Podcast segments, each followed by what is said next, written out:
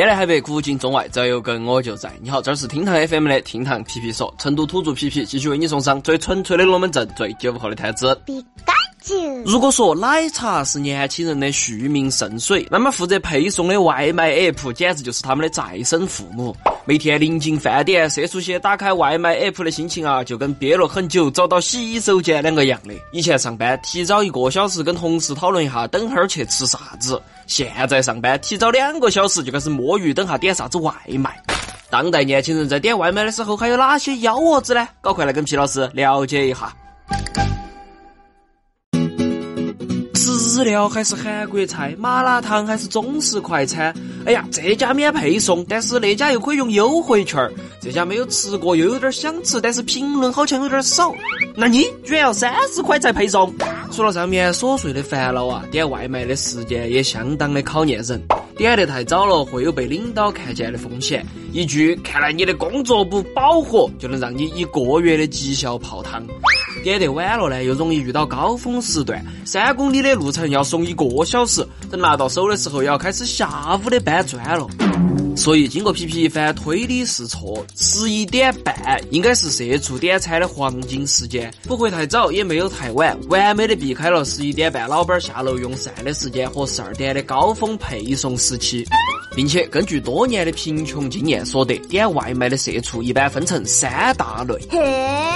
第一种是只想赶紧填饱肚子，不知下班为何物的终极加班狗，其中又以程序员、设计狗、工程师最多。第二种希望从外卖钱后头抠出首期的职场小白。第三种上有老下有小，随时都可能被起飞下课的老油条员工。这群人啊，对 App 的优惠满减了如指掌，推理和反应能力在外卖红包群后头是发挥得淋漓尽致。有的人是策略型的，根据时间和人性来判断啥子时候可以去领第十一个大红包。有的人又是手速型的，一双钢琴手恨不得把手机屏幕都要夺穿了，为的只是那个多减免的大红包。只是啊，在众多的外卖社畜后头，皮皮还是挺佩服一类人的，就是那些在狭窄的工位后头找生活的社畜。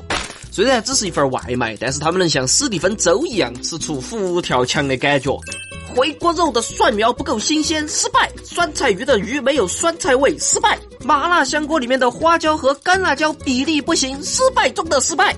而下单后的社畜呢，大部分都会停止工作，要么摸鱼耍手机，要么直接带薪睡瞌睡，直到一通电话的到来，方能打破这行尸走肉般的模式。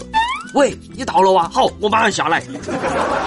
等接到外卖过后呢，作为一个有段位的外卖食客，下面的四大步骤又绝对不能少：包装完整，汤没有洒，check；餐具配套齐全，check；食物有没有送错，check；和图片差距大不大，check。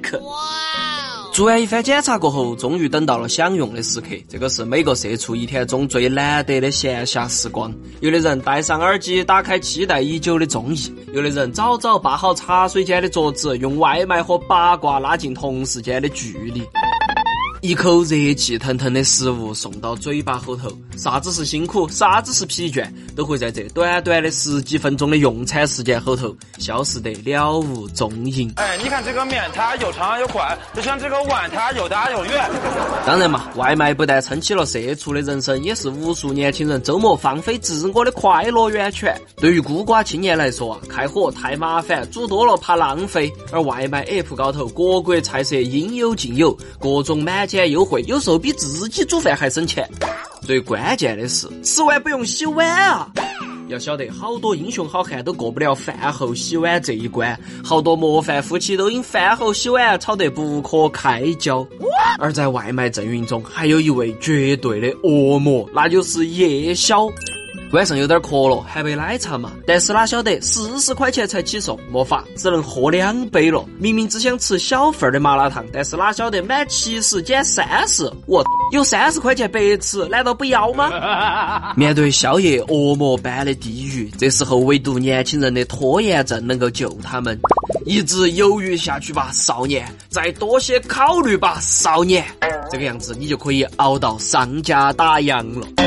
对于擅长精神摸鱼的年轻人来说呢，点外卖可以说是一天后头最高光的时刻。